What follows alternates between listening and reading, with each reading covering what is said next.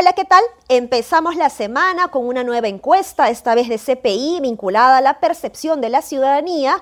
Y lo que tenemos pues que hay una mayor desaprobación o un rechazo de la población respecto a la figura de Pedro Castillo.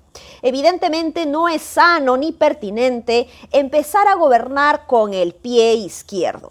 Y eso es lo que hemos visto en estos primeros días, evidentemente, pues lejos de darnos claridad respecto a las políticas generales de gobierno, las señales que nos han dado en estos primeros días son más bien de incertidumbre, de improvisación, y esto naturalmente genera rechazo y reduce las expectativas o las, la visión positiva que puede tener un ciudadano respecto a la figura presidencial.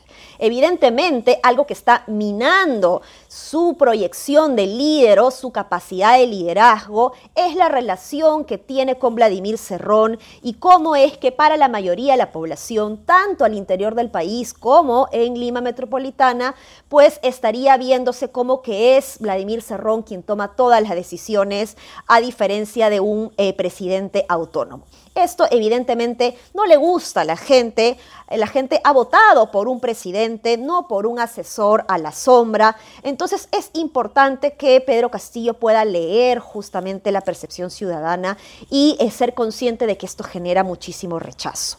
Es importante también que se pueda evaluar que pese a esta mayor desaprobación, al presidente Castillo y al gabinete inclusive eh, ministerial, es interesante ver cómo la ciudadanía apuesta por la buena fe y propone que se dé la confianza de este gabinete. Creo que sería interesante que se pueda promover estabilidad alrededor de ello. Sin embargo, particularmente me hace mucho ruido el nivel técnico o de preparación de los funcionarios públicos que se están nombrando. Evidentemente, tampoco vamos a generalizar. Hay algunas eh, designaciones eh, importantes y merecidas desde el punto de vista de eh, la preparación técnica en las políticas públicas, pero es evidentemente claro que todos los sectores se tienen que llenar de gente muy preparada.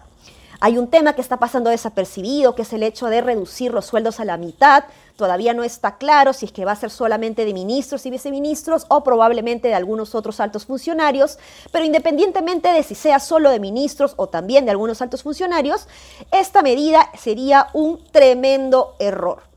El Estado necesita gente muy comprometida, evidentemente, pero sobre todo muy capacitada para poder diseñar e implementar las mejores políticas públicas en beneficio del país. El Estado finalmente no es un botín al cual uno llega, sino que se debe finalmente promover que los mejores estén en el Estado y esto hoy no está sucediendo. No nos equivoquemos, por favor, el Estado no necesita mártires, el Estado necesita los mejores profesionales y reducir los sueldos a la mitad, lo único que va a lograr es ahuyentar el talento del sector público y esto juega en contra de las personas más vulnerables que necesitan más de un Estado eficiente. Nos vemos.